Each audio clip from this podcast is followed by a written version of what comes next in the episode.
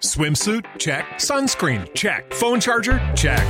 Don't forget to pack the 5 Hour Energy. It fits great in a pocket or carry on, and the alert feeling will help you arrive ready for anything. Now get 20% off when you use code 5HE Travel at 5hourenergy.com. Expires April 30th. One time use only, not valid with other discounts. Remember, visit 5hourenergy.com and use code 5HE Travel to save 20%.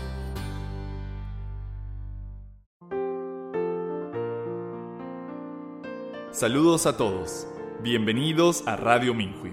Aquí presentamos entendimientos y experiencias de practicantes de Falun Dafa en el camino de su cultivación. Notas de interés, música compuesta e interpretada por practicantes y noticias de primera mano sobre la persecución a Falun Dafa en China.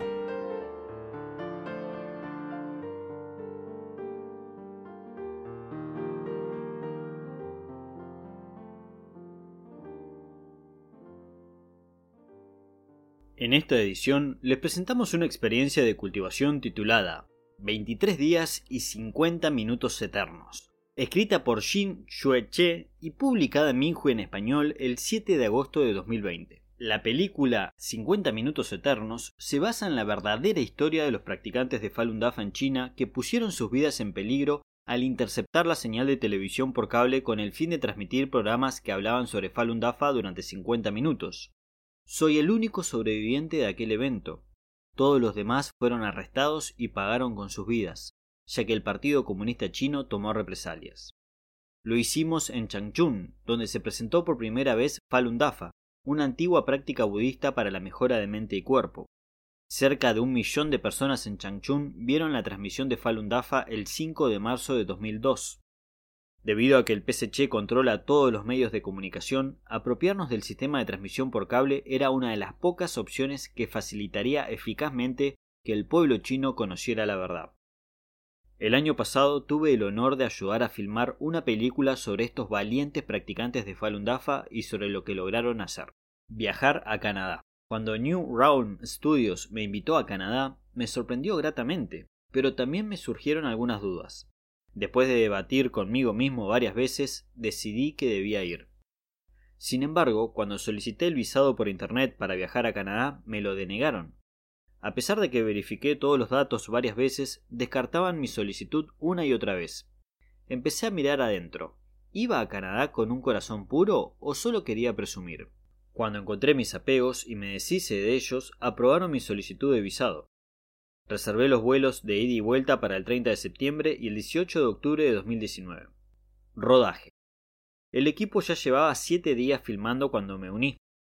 Era un grupo maravilloso de cultivadores. Hicimos las tres cosas que el maestro nos dijo que hiciéramos juntos. Estudiamos el FA e hicimos los ejercicios, enviamos pensamientos rectos y aclaramos la verdad, haciendo la película. Me sentí como cuando empecé a practicar Falun Dafa. Me sentí inspirado, repleto de energía y alentado a medida que seguía aprendiendo. Todos hicieron tanto como pudieron. Muchos días filmábamos hasta las 2 a.m., mientras el equipo de filmación se quedaba despierto toda la noche preparando el rodaje del día siguiente. Todos colaboraron bien. El director y el productor supervisaban la calidad y a menudo filmaban la misma escena una y otra vez para obtener un mejor efecto. El practicante que interpretó a Liu Cheng-shung me dijo: Por muy cansado que esté o por muy duras que parezcan las cosas, cuando pienso en esos practicantes que dieron sus vidas, deja de ser difícil. Con el esfuerzo de todos terminamos la grabación en 23 días. Creando la utilería. Mi labor principal consistía en recordar y proporcionar los detalles técnicos del evento real, aunque el director también arregló que me interpretara a mí mismo en la película. Debido a que el equipo no tenía personal suficiente, también me asignaron que trabajara en la creación de la utilería. Describí cómo capturar una señal de televisión por cable y cómo trepar a un poste de electricidad. El director ajustó la filmación basándose en mi información para hacerla más realista. Crear los accesorios para la emisión de BCD fue un reto, pero gracias a muchas casualidades, entre comillas, lo logramos. Lo primero que tuvimos que construir fue el amplificador de la señal de TV por cable. El equipo de utilería lo creó basándose en mi descripción. Luego necesitamos cables, un viejo reproductor de BCD y un transformador eléctrico, nada de lo cual teníamos. Me dije, ¿cómo es que no disponemos de nada en absoluto? comprendí que era una muestra de mi actitud de quejarme de las cosas. Después de deshacerme de ello, un practicante dijo que consultaría en una estación de reciclaje donde solía trabajar. Llamó, pero le dijeron que no tenían un viejo reproductor de BCD. Decidimos ir allí a buscarlo de todos modos. El viaje fue fructífero. Encontramos un transformador, clips de cableado, cable BCD y cable que parecía similar al de una línea principal.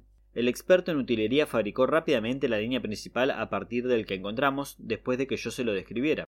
También encontró cómo hacer el cable de extensión a la línea principal basándose en la sugerencia de otro practicante.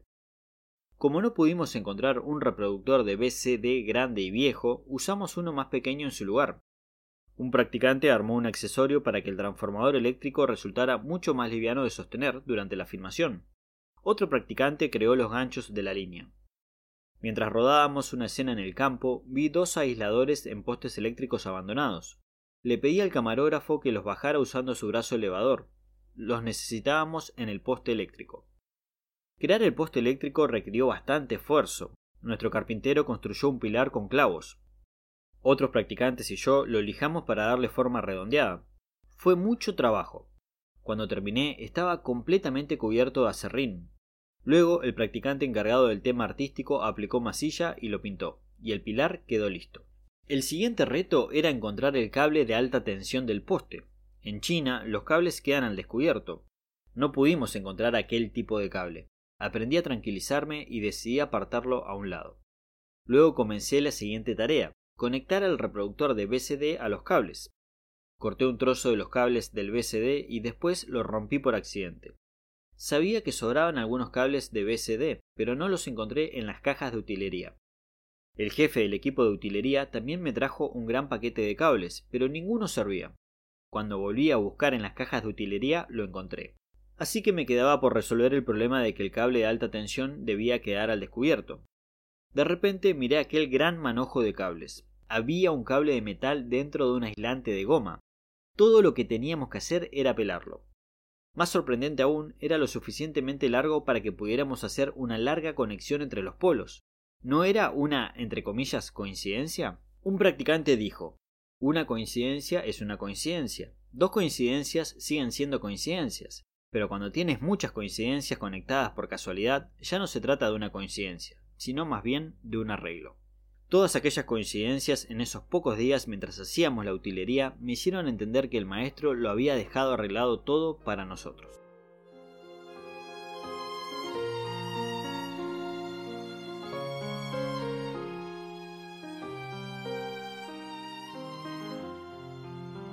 Gracias por escuchar Radio Minhui.